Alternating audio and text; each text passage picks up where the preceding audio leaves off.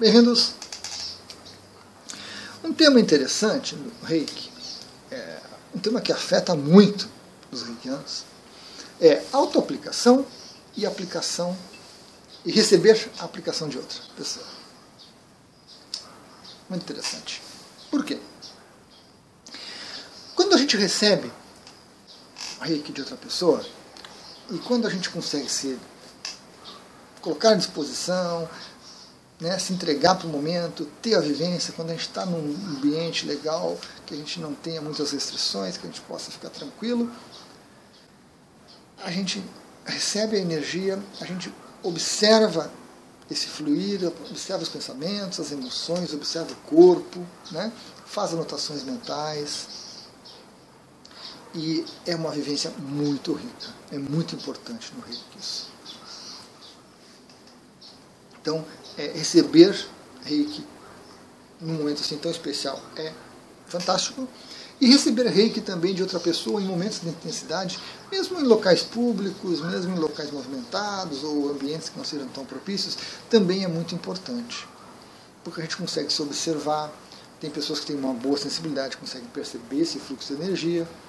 Pessoas que não têm muita sensibilidade conseguem perceber o pós, né? me sentir muito bem. Olha, Luiz, não senti nada na aplicação, não notei nada, os pensamentos estavam iguais, as emoções também, estavam meio assim, coisa e tal.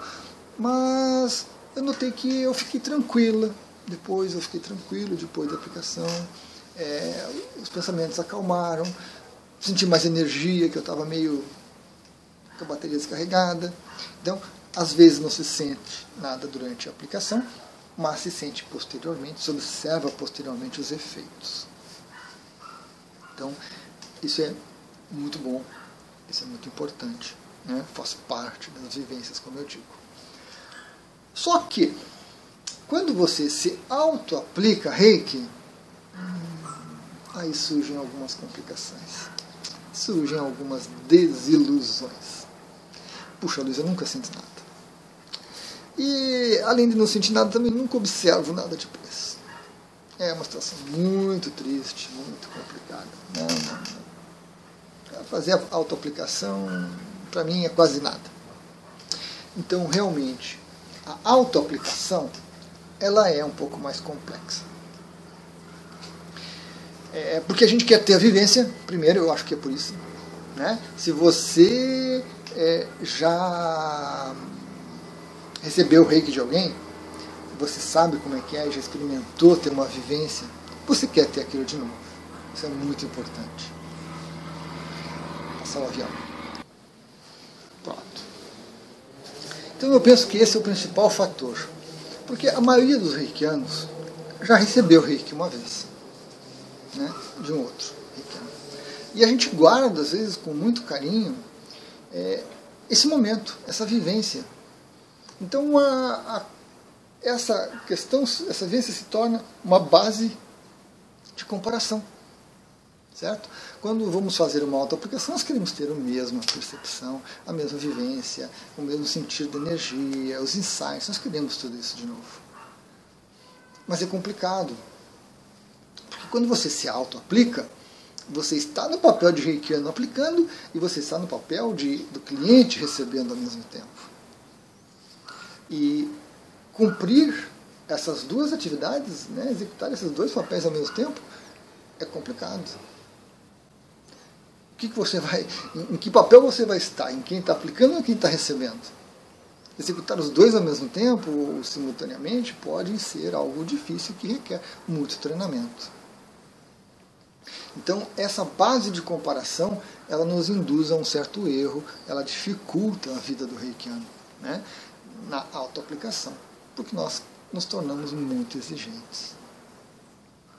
Entretanto, a autoaplicação é fantástica. Seja pontual, né? você parou lá no meio do trânsito, você auto-aplica na barriga, você né, esconde a cabeça, você aplica no olho, no maxilar, você sente o maxilar um pouco tensa, sente aqui muito tenso, você faz a aplicação. É fantástica você chegar em casa, tomar um banho, descansar um pouquinho, né? tomar um chá, uma água, ir para o seu local, para o seu espaço, para o seu quarto mesmo, dentro da sua casa, deitar ali e se auto-aplicar, né, que a gente chama de Shiryo, que é uma aplicação completa. Você fazer o Shiryo é muito bom. Mesmo que você não sinta nada, que você não perceba nada, é muito bom. É um momento de cuidado consigo mesmo, é um momento de, de atenção para si mesmo, porque a gente é tão pródigo com os outros, né? Ah, você é reikiano, um familiar chama, pede, a gente solta tudo que está fazendo e vai aplicar, né? Porque a gente quer ajudar, a gente quer compartilhar aquilo, a gente vê o sofrimento do outro, a gente sente empatia e a gente sempre se predispõe.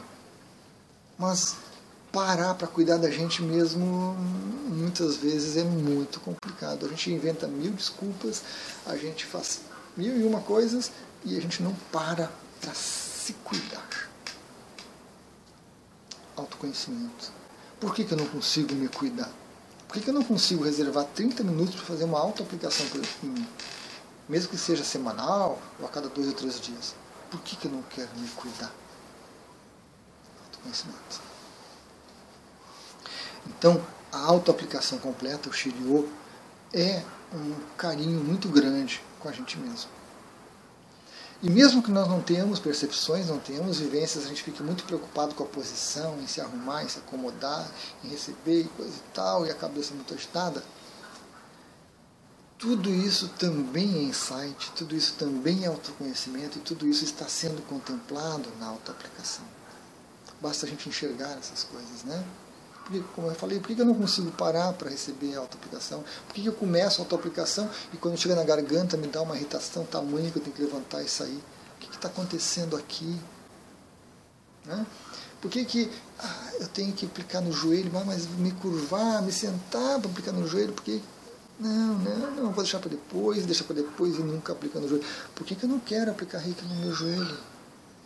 De novo, autoconhecimento, informação importante.